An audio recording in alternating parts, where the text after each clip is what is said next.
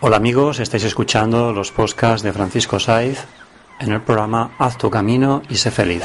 Si queréis escuchar todos los programas, los podéis eh, oír en la página web www.terapiasdefranciscosaiz.com y en la página www.haztucaminoysefeliz.evox.com.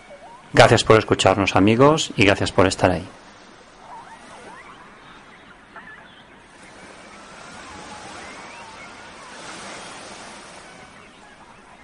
Hola amigos, en este nuevo programa de inteligencia espiritual vamos a hablar de la iluminación. ¿Qué es la iluminación? Pues bien amigos, iluminar significa literalmente ilustrar el entendimiento con estudios o ilustrar espiritualmente el ser interior alumbrando lo que antes estaba oscuro o confundido. Quienes describen experiencias de iluminación sus formas de ver el mundo son marcadamente distintas de las que tenían antes de la experiencia. Muchos individuos dicen no haber vuelto ya a ser los mismos y cuentan que su sentido de individualidad y separación se ha evaporado con frecuencia de un modo permanente. Esta alteración deja a estos seres iluminados en un estado de libertad.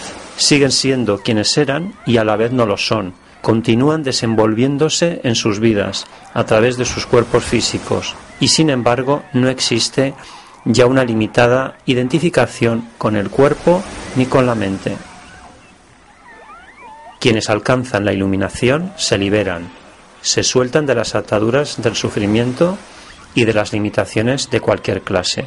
Son absolutamente libres y están despiertos.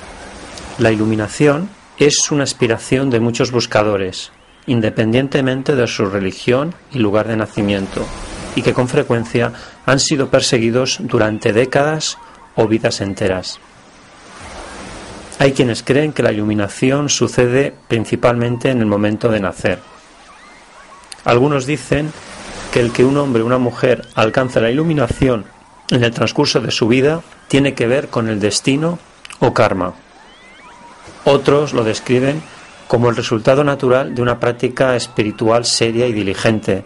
Y también hay quienes afirman que es algo que puede sucederle pues a cualquier persona en cualquier momento al percibir y comprender eh, plenamente aquella que ha sido siempre su verdadera naturaleza. Por otra parte, podemos decir que algunos maestros de la no dualidad, repito, de la no dualidad, han llegado a decir que no es posible iluminarse, puesto que no existen seres separados. Se puede apreciar una cualidad notablemente distinta en relación al resto de personas normales en aquella persona que ha vivido la experiencia reveladora y transformadora que conduce a la iluminación. Puede que su semblante refleje serenidad, humor o una dicha inocente, o que sus rasgos muestren la dureza de largos años de austeridad. Pero en esa persona se ha hecho una profunda realidad al vivir con plenitud en el momento presente. Un hondo sentimiento de relajación emana al comprender que no hay ningún otro lugar al que ir ni ninguna otra cosa que hacer. En contraste con la vida terrenal, limitada, para el ser individual, en esa persona se observan libertad y, y quizás se trasluzca en ella una aparente indiferencia absoluta o un desapego hacia el mundo y las normas sociales. Los seres iluminados desprenden a menudo una dulzura que atrae a los demás. En definitiva, se muestran diferentes al resto de las personas.